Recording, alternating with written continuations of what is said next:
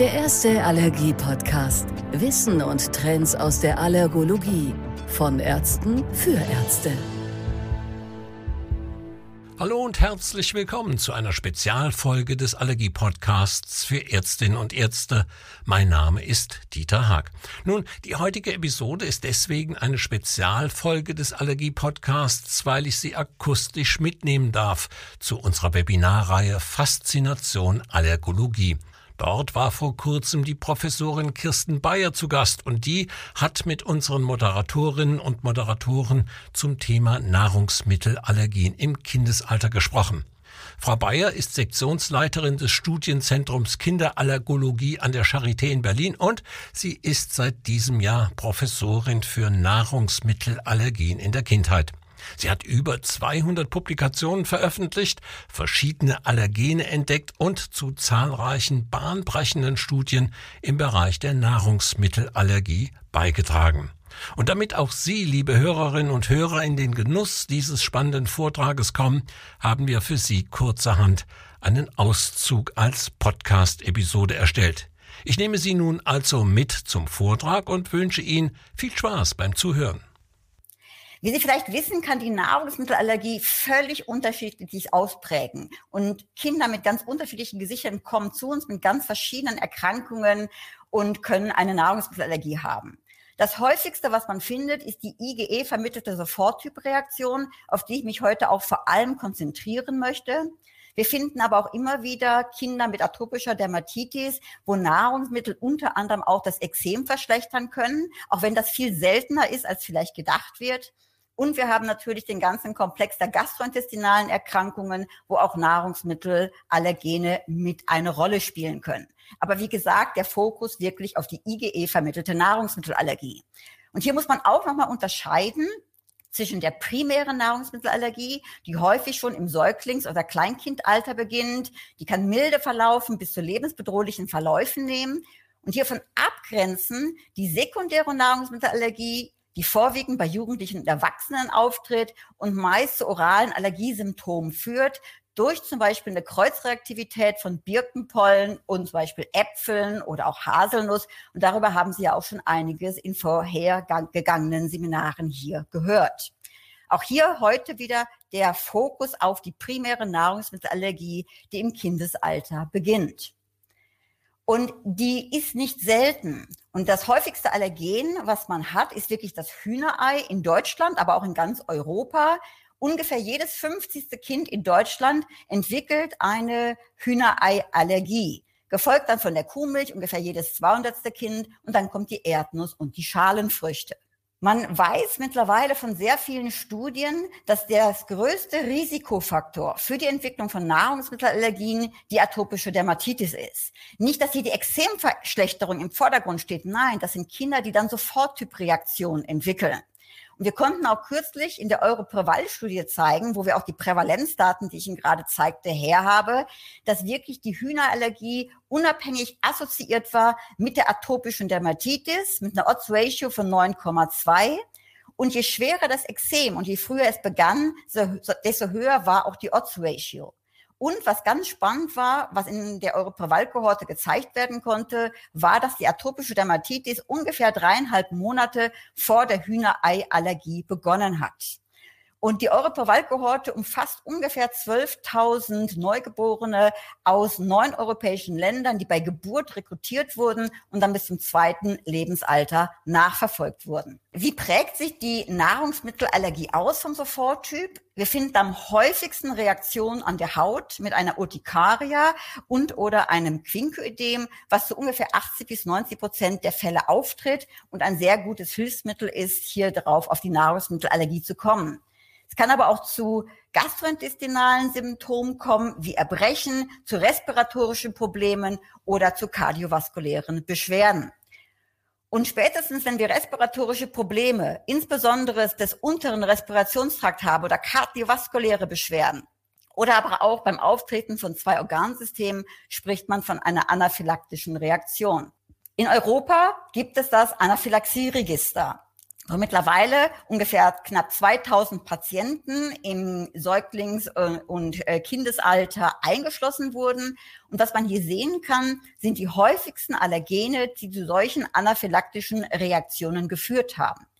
Und Sie sehen, dass im Säuglingsalter und frühen Kleinkindalter die Kuhmilch, das Hühnerei und die Erdnuss die Hauptauslöser von solchen anaphylaktischen Reaktionen sind.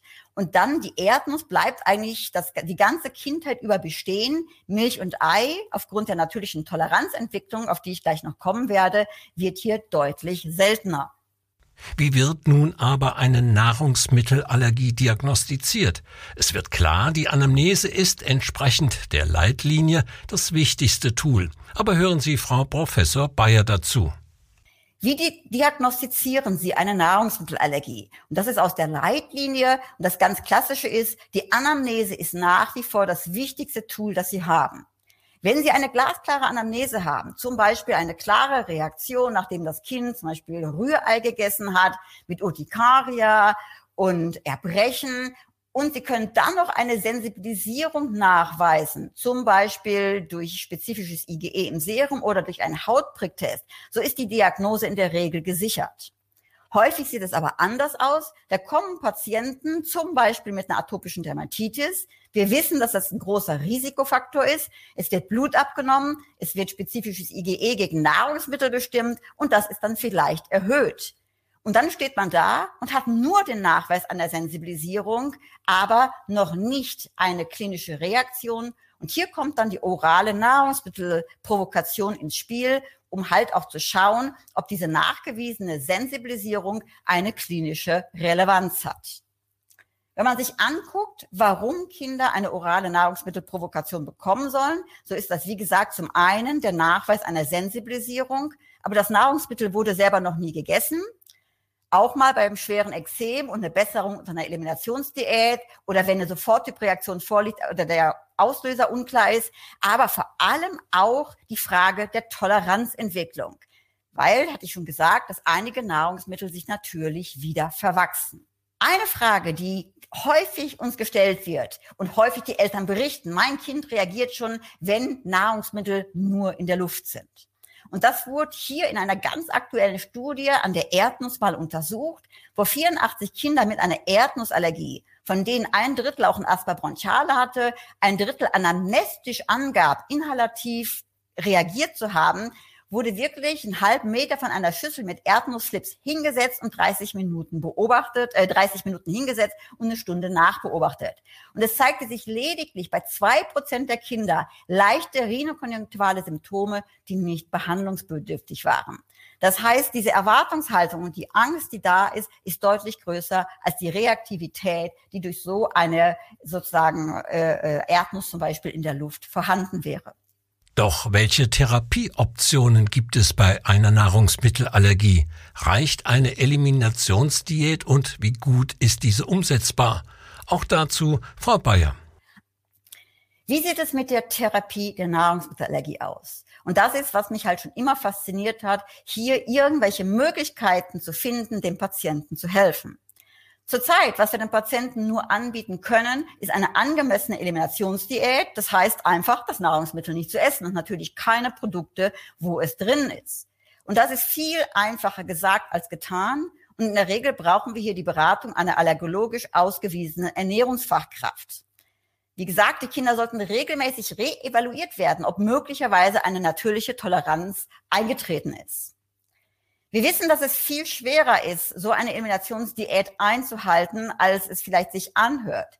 Und hier eine ganz interessante Studie hat sich bei Patienten mit einer Erdnussallergie drei Jahre lang akzidentelle allergische Reaktionen beobachtet und hat festgestellt, dass 41 Prozent der Kinder in diesen drei Jahren allergische akzidentelle Reaktionen hatten. Bei 17 Prozent waren die unteren Atemwege, also in Form einer anaphylaktischen Reaktion, beteiligt. Deswegen werden Patienten mit erhöhtem Anaphylaxie-Risiko mit einem Notfallset ausgestattet zur Selbsthilfe. Und das wichtigste Medikament darin ist der Adrenalin-Autoinjektor.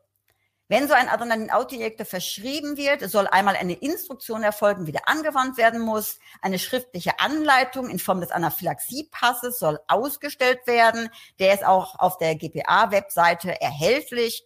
Und es ist ratsam, dass die Patienten eine Schulung nach Ergate erfolgen, entweder ab dem sechsten Lebensjahr selber oder die Eltern oder aber auch Kindergärten und Schulen äh, wo wir die Betreuerinnen und Betreuer äh, sozusagen trainieren. Und das findet fast in oder in vielen deutschen Städten statt. Und zurzeit, trotz Corona, gibt es Online-Schulungen. Und Infos sehen Sie hier auch auf dieser Webseite.